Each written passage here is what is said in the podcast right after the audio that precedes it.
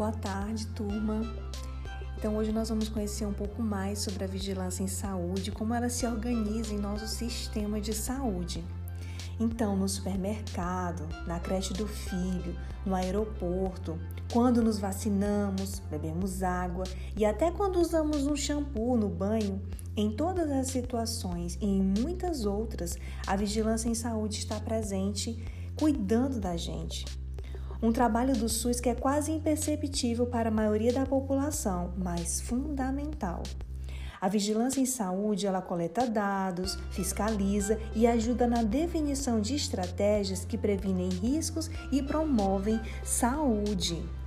Além disso, é, integra diversas áreas de conhecimento e aborda diferentes temas, tais como política e planejamento, territorialização, epidemiologia, processo saúde e doença, condições de saúde e situação de saúde das populações, ambiente e saúde e processo de trabalho. Diante do contexto em que diferentes estratégias e tecnologias são incorporadas às ações de saúde pública, a vigilância em saúde é entendida como um processo sistemático de coleta, consolidação e disseminação de dados sobre eventos relacionados à saúde que vão ajudar no planejamento e na implementação das ações de saúde com o objetivo de prevenir riscos e promover saúde. Em síntese, os dados coletados por meio do Sistema de Vigilância em Saúde servem como base para a elaboração de políticas e ações de saúde mais efetivas. E aí a vigilância em saúde tem todo um histórico. No período de 1960 a 1970, a campanha de erradicação da varíola ele, é, possibilitou disseminar em todo o mundo o conceito de vigilância como instrumento de intervenção. O programa de, de erradicação da varíola também instituiu uma fase é, de vigilância que se seguia à de vacinação em massa da população. O que se pretendia? Pretendia-se, mediante busca ativa de casos de varíola, a detecção precoce de surtos e o bloqueio imediato da transmissão da doença. Essa metodologia, ela consagrou-se fundamental para o êxito da erradicação da varíola em escala mundial e serviu de base para a organização de sistemas nacionais de vigilância epidemiológica. Para o Ministério da Saúde, a campanha de erradicação da varíola entre 1966 a 1973, ela é reconhecida como o marco da institu institucionalização das ações de vigilância no nosso país. Em 1975, o Brasil ele organizou o Sistema Nacional de Vigilância Epidemiológica, limitando-se a uma pequena lista de doenças de notificação compulsória. Até esse momento, as intervenções de saúde pública voltadas para o controle de doenças transmissíveis eram de responsabilidade de órgãos subordinados ao governo federal que desenvolviam suas atividades sob a forma de campanhas sanitárias.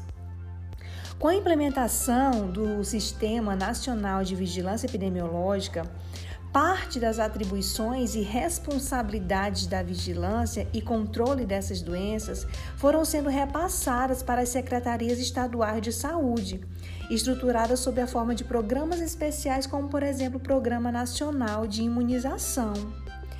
Então, o, o Sistema Nacional de Vigilância Epidemiológica era, era muito centralizado e o que se pretendia era a descentralização dele. Na década de 90, com o surgimento do SUS, começou-se a atentar-se para a necessidade de uma área de inteligência epidemiológica no sistema de saúde que fosse separada das ações de controle e prevenção de doenças. Com competência para poder promover e disseminar o uso da epidemiologia em todas as esferas do SUS, para poder apoiar a formulação e a implementação de políticas e também estabelecer diretrizes para orientar a organização da rede do SUS em todas as esferas do SUS. Em 1999, foi publicada a portaria 1399. Essa portaria, ela definiu a criação do sistema de vigilância epidemiológica descentralizado, com atribuições referentes a cada uma das três esferas de governo.